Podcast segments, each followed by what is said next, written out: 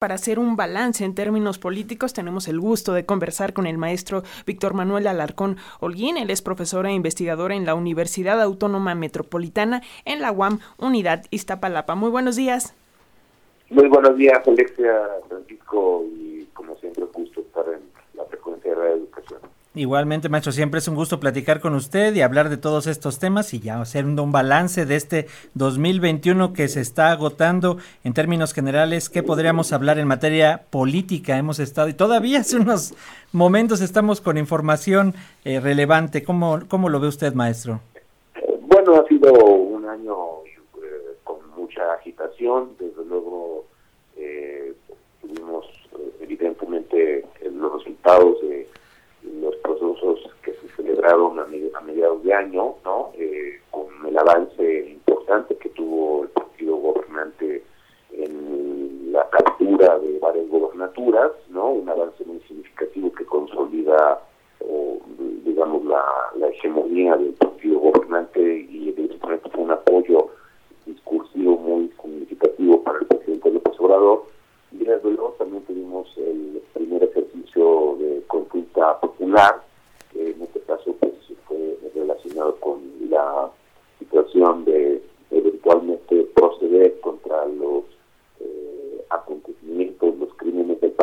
que pues, mucha gente terminó conociendo como una consulta sobre enjuiciamiento a los expresidentes, pero que por la decisión de la Corte eh, pues quedó en una posición un poquito más ambigua, ¿no? en cuanto a la formulación de la pregunta estos dos importantes acontecimientos y evidentemente ahorita lo que estamos con lo que estamos cerrando con esta discusión de revocación de mandato y, la, la instalación también desde luego la ruta sobre la cual el gobierno pues ha tratado de mantener la, la mayor parte de sus políticas no sobre todo las de alcance social no eh, específicamente eh, pues son encontrarse eh, con respecto también pues al desempeño incierto que todavía tenemos en materia económica, en materia de seguridad, no, en materia de empleo,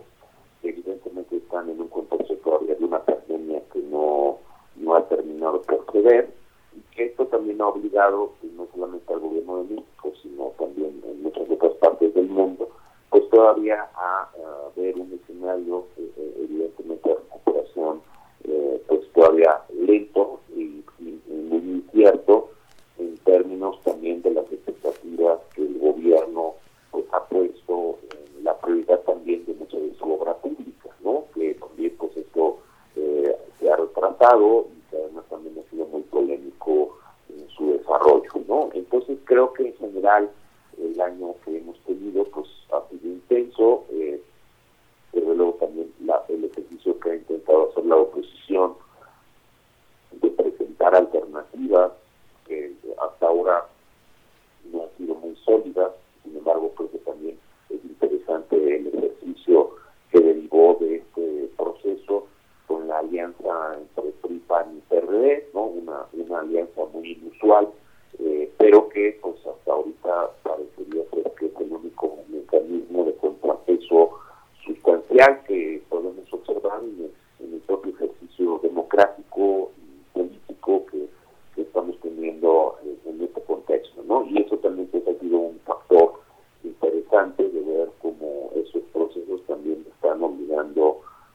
una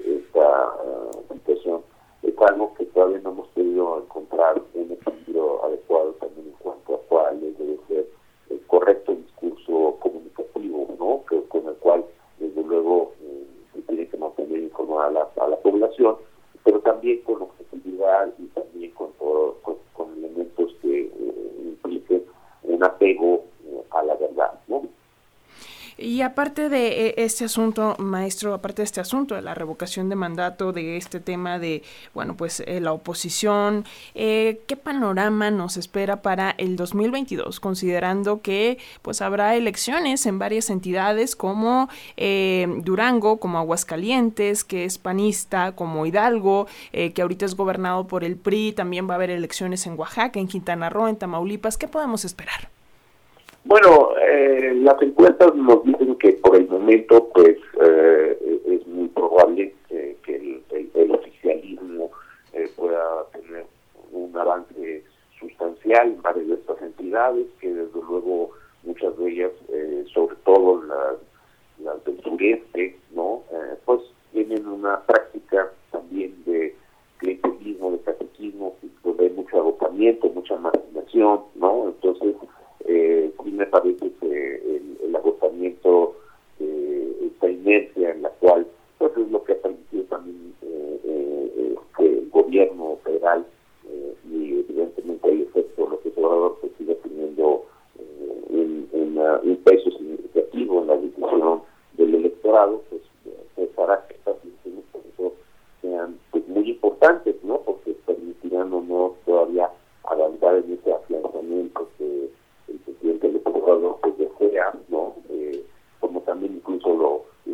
manifestado recientemente en un comentario el senador eh, Ricardo Monreal, pues esto es lo que realmente les permitiría eh, tener ya una expectativa de que las elecciones del 24 eh, puedan ser efectivamente pues ya un, un, elemento que garantiza la continuidad del proyecto eh, instaurado llegada al poder de Morena, ¿no? Eh, por un lado, o sea, sin que ya también eh, eh, nos, permitirá eh, tener una idea, digamos,